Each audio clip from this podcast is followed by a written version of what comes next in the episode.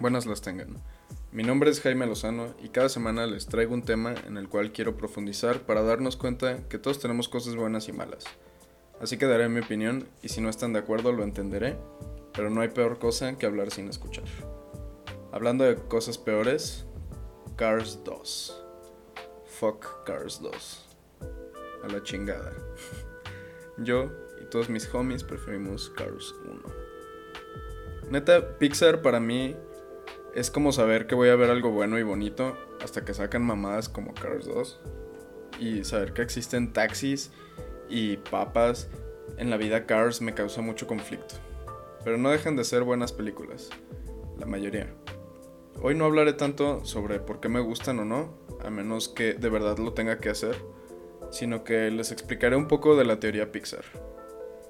Antes de empezar, bueno, Pixar Animation Studios es un estudio de animación especializado en películas de gráficos 3D. Se inauguró en 1979 cuando comenzó a operar como The Graphics Group, una división de Lucasfilm. Años más tarde, Steve Jobs compra el estudio y logra establecerlo como una empresa independiente de animación. Después de esto, pues ya es conocido como la empresa con películas animadas más exitosas y elogiadas de la historia. Y bueno, la teoría de Pixar es una teoría de hace como unos 5 años, en la que John Negroni asegura que todas estas películas suceden en, un mismo universo y que las acciones de una película repercuten en otra. Básicamente es el universo cinematográfico de Marvel, pero para niños. Bueno, para niños más chiquitos. Y bueno, en, esta teoría eh, se sugiere que que suceden pues como diferentes líneas temporales y por eso hay conexiones que son más sutiles en unas que en otras películas. Otra cosa muy importante es que Negroni no ha actualizado oficialmente su teoría, pero hay subteorías de cómo las nuevas películas se van conectando a esta llamada línea sagrada que es la teoría Pixar. Pero entonces también intentaré hablar un poco de estas películas. Para empezar, The Good Dinosaur se supone que pasa 65 millones de años en la que el asteroide que iba a extinguir a los dinosaurios no pegó en la Tierra. Y así los dinosaurios logran vivir y evolucionar. Esta película no se encuentra en la teoría de Pixar, pero si es como Marvel y existiera un multiverso podría ser como un, un what if. Oficialmente, la primera entrada de la teoría es Brave, en la cual cerca del año 1400 Mérida descubre la magia y convierte a su mamá en oso. Esta magia permite a animales y objetos inanimados a comportarse como humanos. La magia era utilizada principalmente por una bruja que misteriosamente desaparecía a través de puertas y eventualmente esta magia crearía a los superhéroes. Entonces, eh, cerca del año 1950 se supone que pasan los increíbles. Eh, los superhéroes pues mantenían en orden el, planeta hasta que Body, un wannabe, inventó dos cosas para apoderarse del mundo. Robots gigantes y la llamada energía cero. Eventualmente los juguetes pues empiezan a absorber esta energía. Um, en la página oficial de la teoría de Pixar ya no salen los increíbles dos pero pues se supone que va después de la 1. Y después sigue Toy Story. Ah, Toy Story 1 está basada entre 1997 y 98. Y estos son los primeros rastros de, de, la vida causada por el avance tecnológico de Body, o sea, de síndrome. Estos juguetes, pues son objetos que tienen, pues como sentimientos y tienen un código o regla que es respetar la vida humana y que básicamente su amor es lo que les da como energía. Ah, descubren también pues tristemente que, que sin los humanos pues los juguetes se resienten, como podemos ver en Toy Story 2 en 1999. Eh, puede ser peligroso para los juguetes desapegarse a sus, a sus dueños porque empiezan a cuestionarse el significado de la vida. Como podemos ver a Jessie sintiendo resentimiento por Emily al abandonarla. Este resentimiento pues ya no es solo de juguetes, sino también de animales, como podemos ver en la siguiente entrada que pasa en el 2003 y es Buscando a Nemo, donde encontramos que los peces en el océano están increíblemente avanzados, es decir, tienen escuelas, un sistema de tráfico, básicamente una sociedad. Y también descubrimos que los humanos, aparte de que están contaminando y están experimentando con animales como Dory, pues este resentimiento también ya se empieza a ver como en, animales, no solo por la contaminación, sino por el robo de peces y también pues la encarcelación de los, de los peces. Podemos ver animales muy curiosos y con características más humanas. Y de ahí sigue Ratatouille, en el 2007 Remy descubre su amor por cocinar y expresa muchas características humanas, como caminar en dos patas, lavarse las manos, leer y cocinar. Podemos ver también una interacción muy personal entre humano-animal, y es gracioso que el animal controle al humano, pues aquí tiene el propósito de controlar a Linguini, porque él no sabe hacer nada y Remy sabe que él podría hacerlo mejor. Y de hecho el clan de Remy también tiene este repudio por los humanos. Tienen mucho miedo y odio hacia ellos. Tres años después, los mismos juguetes de Toy Story 2 pues, ya pasaron mucho con sus humanos. Y bueno, vemos en la película qué pasa con los juguetes cuando son abusados física y emocionalmente por humanos. Aunque sean humanitos, chiquitos, bebés. Pero podemos ver cómo, pues, juguetes como Lotso eh, definitivamente odia a los humanos porque los usan y los desechan como si no fuera nada. Lotso intenta cuidar a, a, sus amigos juguetes antes que a los humanos y esto nos da otra razón por qué las máquinas y objetos podrían tomar control en el mundo.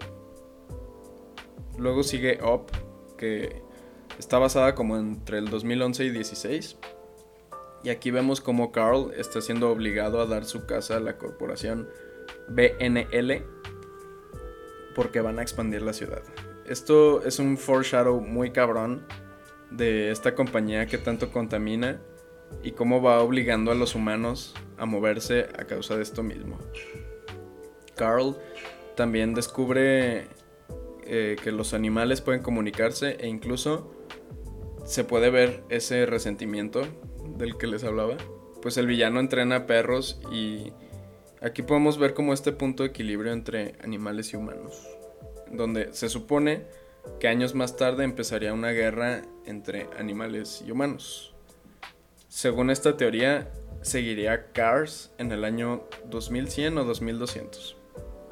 Cuando los animales tuvieron esta guerra contra humanos, para detener la contaminación, las máquinas salvaron a los humanos pero esto desbalanceó al planeta por lo, pues, por lo que las máquinas lo que tuvieron que hacer fue mandar a los humanos que quedaban en la nave de acción. Y se quedaron otras máquinas como evolucionando y repoblando. Pero bueno, aquí entra un pedo con la teoría que es cómo sabemos que Cars es en este mundo y no en otro planeta con estos coches. Bueno, Cars 2, la película que más odio de Cars. Es más, de Pixar fácil, sin pedos la odio. Pero bueno, en esta película vemos cómo estos coches van a Europa y a Japón, donde podemos ver que efectivamente es el mismo planeta en donde pasan las otras películas de Pixar y en donde vivimos. También enseña que neta en todo el mundo no hay, no hay humanos. Que el planeta también ya está teniendo una crisis de energía por aceites y gasolinas usadas por coches. Y en esta película vemos a Alinol, que es una compañía de energía verde, la cual causa otra guerra, pero ahora de recursos de energía entre verde y tradicional. Se supone que Alinol era una subcompañía de BNL, pero bueno, el chiste es que todo el planeta ya no puede mantener este, la vida. Ah, bueno, ahí debería de ir Cars 3 también. Entre 500 y 600 años más tarde, Wally. Para este momento la Tierra ya tenía varios años que no era habitable gracias a la Segunda Guerra de, de BNL y, de Alinol. Y pues se supone que BNL es una compañía que estaba desde 1950. Bueno, en total Wally es una es la única máquina que se queda en la Tierra y sobrevive por la fascinación que tenía con la cultura humana y por su amistad con una cucaracha, la cual le ayudaba a mantener su personalidad y propósito de robot para mantener limpio el planeta. Ah, así como era su destino, pues. Aquí vemos a Axiom, la nave que les decía, en la que supuestamente están todos los humanos. Y bueno, Wally básicamente es un robot Jesús. Y también Eva, un hombre muy apropiado. Salvan a la raza humana y reinician la vida en la Tierra. Y durante los créditos de Wally vemos el zapato que tenía la última planta y podemos ver cómo crece en un árbol. Curiosamente, este árbol eh, está situado arriba de la siguiente entrada que es el, hormiguero de la película de bichos, que se supone que está basada como 100 años después de la llegada ah, de regreso a la Tierra. Y aquí podemos ver que los bichos ya no se morían a falta de oxígeno o de recursos, pues ya era una tierra mm, como repoblada. Aquí vemos a una hormiga viejita diciendo que se siente de 90 años otra vez. Esto puede indicar que quizás las hormigas están mutando y evolucionando un poco. Otra hormiga le dice a Flick que hay serpientes, pájaros y bichos más grandes que le pueden hacer daño. Sin embargo, no mencionan a los humanos. Porque pues, realmente hay muy pocos humanos todavía como para ser peligrosos para los insectos. Aunque sí podemos escuchar que, que un niño le quitó las alas a un bicho. Pero bueno, Después, futuros distintos animales empiezan a evolucionar en una especie dominante. Por lo que 1500 o 2000 años después, se cree que estos animales pudieron repoblar aún más y que pues mutaron por la radiación que aún así existía gracias a BNL. Estos animales evolucionaron a monstruos y accidentalmente borraron la existencia de los humanos más por miedo. Se dice que en Monsters University fue fundada 1400 años después de Bichos. En la universidad se cree que los humanos son tóxicos y de otra dimensión, pero esto es para prevenir que los monstruos hagan algo que los borre de su existencia y alterar la historia. Los monstruos y las máquinas se dieron cuenta muy tarde que deshacerse de los humanos era un error, porque era una fuente de energía y ellos también necesitaban mantener su vida. Entonces las máquinas ayudan a resolver esto dejando a los monstruos usar puertas para hacer viajes en el tiempo a las generaciones donde habían humanos. Y esto nos lleva a Wu. Wu nunca superó a Sully y se obsesionó, se obsesionó en entender qué pasó con él. Ella se acordaba que las puertas eran la llave para encontrar a su compa Sully y más tarde en su vida se dio cuenta de cómo usarlas y esto era con magia. Así que crea puertas mágicas. Y esto lo podemos tomar como evidencia en, Brave. Pues hay un Soli tallado, igual que un camión de estos de pizza. Las dos cosas que a Boo le gustan más en la vida. Y aunque ella sabe cómo viajar en el tiempo, no sabe cómo determinar en qué periodo de tiempo fue esto. Entonces existe especulación de que Boo es la persona que planta easter eggs en todas las películas de Pixar, pues accidentalmente ha estado yendo a estos lugares y a estos periodos buscando a su compa. Y bueno, rápidamente pasando por las películas de las que no hablé ahorita, está Luca, que en mi opinión puede ser antes de Buscando a Nemo y fueron los que les dieron esta forma de sociedad a los peces y a los animales. Porque también ahí podemos ver que sí tienen una sociedad como bien hecha. Después sigue Soul y Coco. Estos los voy a poner como juntos porque siento yo que tienen un link muy importante que es lo del significado del más allá.